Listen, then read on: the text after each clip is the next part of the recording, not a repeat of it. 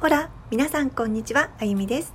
旅が大好きで、今まで約40カ国を旅してきました。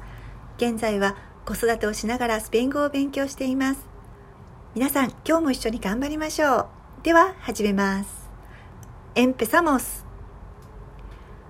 La palabra del día 今日のスペイン語は Voy a estudiar a tope Voy a estudiar a tope 一生懸命勉強します。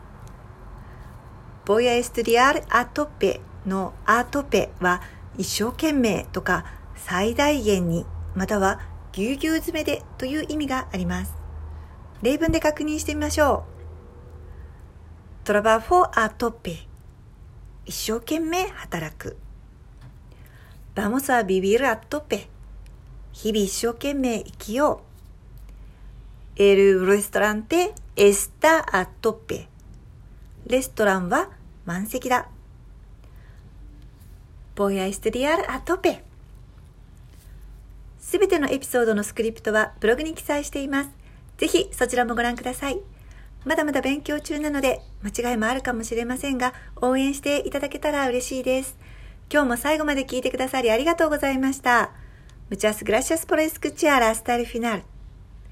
Hasta luego.